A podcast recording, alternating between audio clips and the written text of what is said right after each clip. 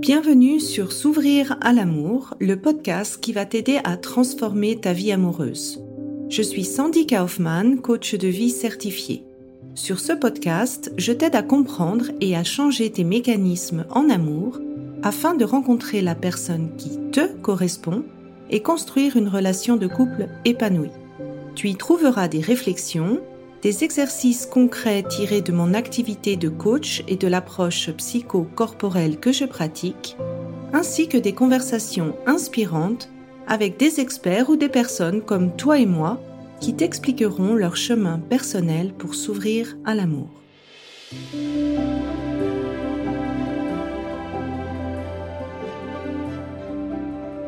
Tu écoutes l'épisode 52, Mon partenaire prend de la distance, besoin d'air ou manque d'intérêt. Avant que je rentre dans la problématique de l'épisode, je t'invite à rejoindre mon workshop gratuit qui s'appelle Comment faire pour que ta relation marche, qui commence le 12 février. Je te mets le lien dans les notes de l'épisode dans les workshops, euh, bah, tu passes également à la pratique sur ta problématique personnelle plutôt que juste rester dans l'écoute et la théorie. C'est généralement une problématique qui arrive à deux moments de la relation. Le premier, c'est au tout début, où les premiers rendez-vous, on ressent vraiment l'intérêt de l'autre, il a envie de nous voir, il cherche à nous voir, et puis hop, d'un seul coup, ils prennent de la distance et on se dit oui mais Qu'est-ce qui se passe Est-ce qu'il se désintéresse Est-ce que j'ai fait une bêtise ou quelque chose Ou ça peut arriver également après quelques mois de relation, deux, trois mois, où euh, bah, ça se passe bien, il y a eu un certain engagement, on commence à s'inclure dans la vie de l'autre, mais on a l'impression un peu que bah, l'autre ne fait plus d'efforts ou fait moins d'efforts ou, ou, a moins euh, cette urgence de, de montrer son intérêt par rapport à avant. Et souvent, en fait, que ce soit dans l'une ou l'autre de euh, la phase de la relation, bah, il y a pas mal de pensées qui arrivent euh, du type mais est-ce que la personne euh, n'a plus envie d'être avec moi? Est-ce que c'était juste pour avoir du bon temps et puis maintenant qu'il a eu ce qu'il voulait, ben il a envie de partir? Est-ce que il s'est trompé Est-ce que ça va être à nouveau la fin? Et euh, cet épisode, en fait, a pour but de t'aider à déjà pas paniquer, parce que c'est pas toujours un mauvais signe. Et euh, j'avais envie justement de voir avec toi les différents cas de figure possibles pour t'éviter de rentrer systématiquement dans cette phase de panique. Qu'est-ce qui pourrait expliquer qu'un partenaire ait besoin de prendre de la distance?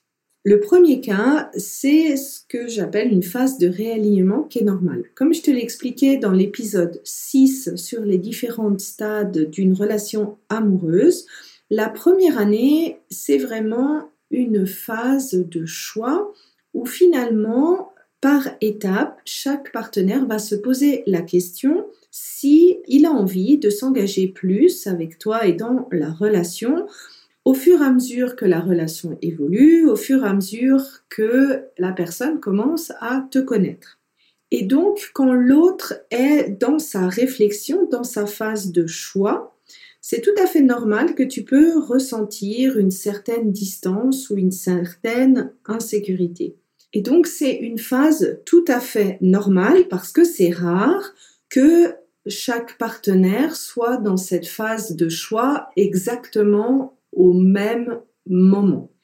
Et donc, dans ce cas-là, le meilleur moyen pour euh, aider l'autre à faire son choix, c'est d'assumer ta position, d'assumer le choix que tu as déjà fait toi. C'est-à-dire que si tu es bien dans la relation, si tu es bien avec la personne, de le dire clairement et de l'affirmer et de cultiver l'attente positive et d'accepter que lui est maintenant dans sa phase de choix.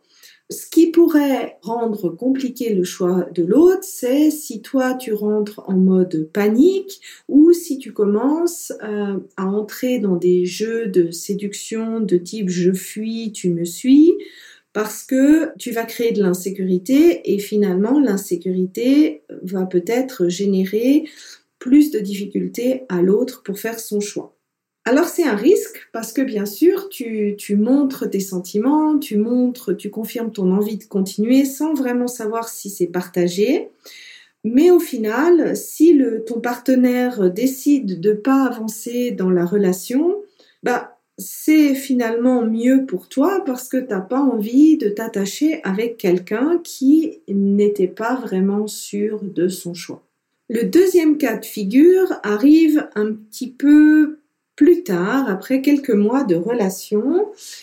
Et l'évaluation que tu peux faire, c'est est-ce que tu as apporté plus de positif ou de négatif au compte bancaire émotionnel de la relation?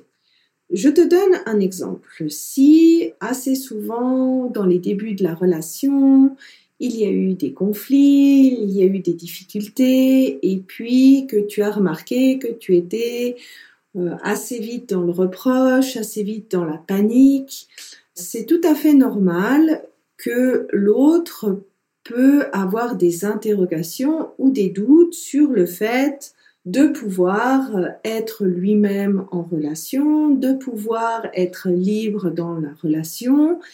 Et ce que ça peut faire, c'est que il peut continuer de vouloir te rassurer, mais il peut aussi vouloir se rassurer sur le fait qu'il peut garder sa liberté.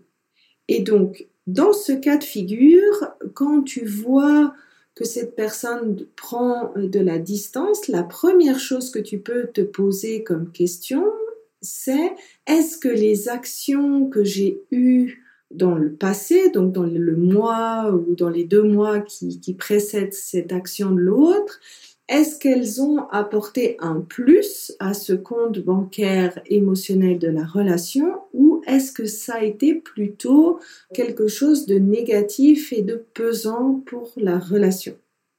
Et là, tu peux également te rassurer en te demandant est-ce que les actions de mon partenaire jusqu'à présent vont dans le sens d'un engagement et d'un intérêt pour la relation ou pas. Et en faisant euh, le bilan de ces deux questions, bah, ça t'aidera à laisser l'autre euh, s'éloigner sereinement, reprendre sa liberté euh, sereinement, sans paniquer. Le troisième cas de figure, c'est quand la personne n'a pas envie de s'engager dans une relation sérieuse, mais qu'elle ne communique pas clairement. Donc la personne, elle est dans une phase où elle a plus envie de s'amuser que de s'engager. Ça, c'est le droit de tout à chacun. Euh, le seul problème, c'est qu'elle va pas le dire très clairement d'emblée. Et donc, quand on est de l'autre côté, en fait, on peut croire euh, que la personne a quand même envie d'une vraie relation. Et souvent, le scénario qui se passe, c'est que on a plusieurs rendez-vous, euh, on rentre ensuite dans l'intimité, et puis d'un seul coup, Soit la personne nous dit bah je me sens pas prêt ou bien euh, d'un seul coup prend ses distances, arrête de donner des nouvelles et en fait euh, bah, ce que ça veut dire euh, c'est tout simplement que la personne n'a pas envie de s'engager dans une relation plus sérieuse.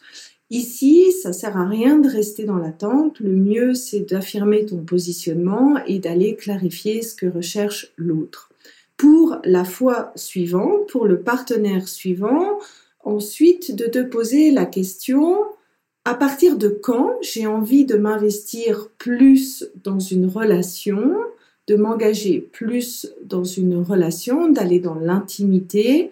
Et jusqu'à quand j'ai envie d'avoir des rendez-vous pour vérifier si ce que la personne me dit, c'est vraiment ses intentions? Et donc là, tu peux te poser la question à partir de quel moment j'ai envie de rentrer dans l'intimité avec cette personne? Ou est-ce que j'ai envie d'attendre peut-être un petit peu plus, de faire plus de rendez-vous pour vérifier si ce que la personne me dit finalement c'est vraiment ce que la personne veut?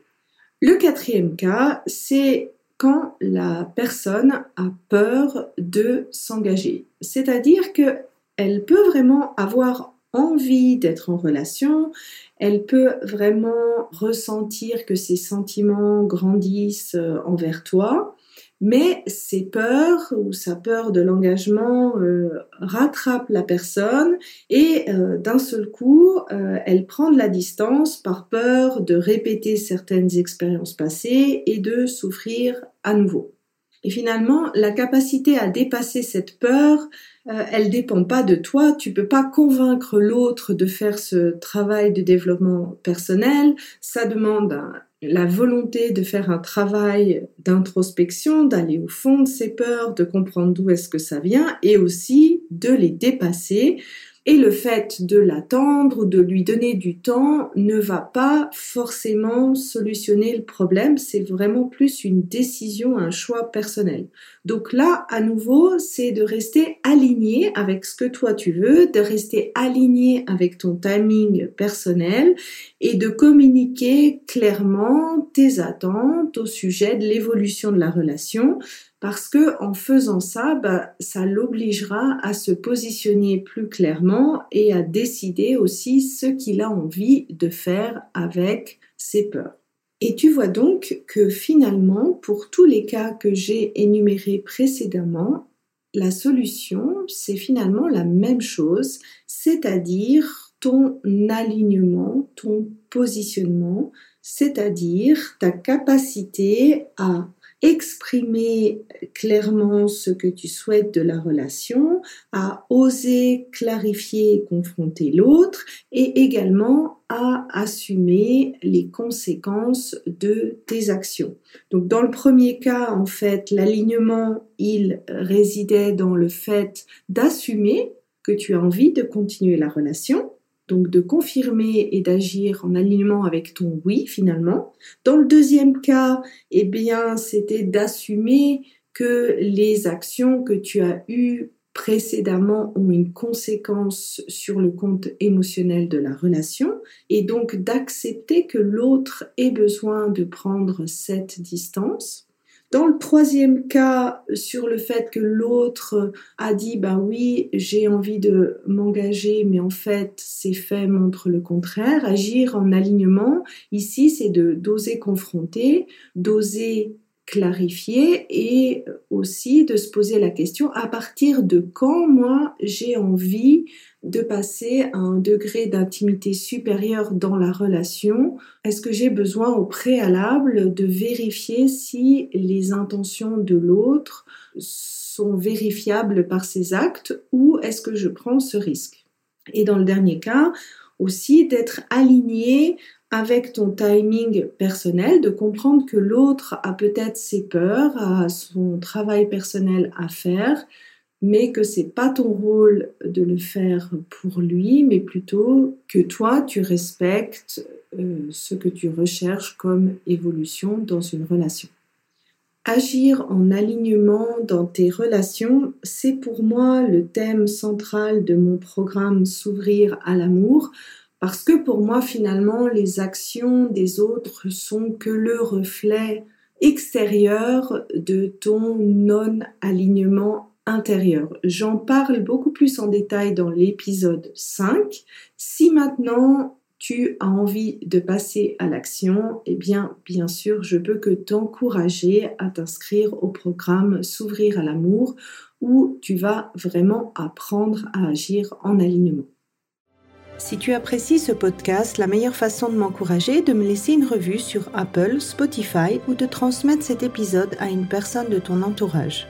Et si tu es prête à t'ouvrir à l'amour et à transformer ta vie amoureuse, je t'invite à rejoindre mon programme de coaching S'ouvrir à l'amour ou de consulter mes programmes d'auto-coaching en ligne. Tous les détails se trouvent sur mon site sandykahoffman.ch. Et n'oublie pas, il n'y a que tes peurs qui te séparent de l'amour.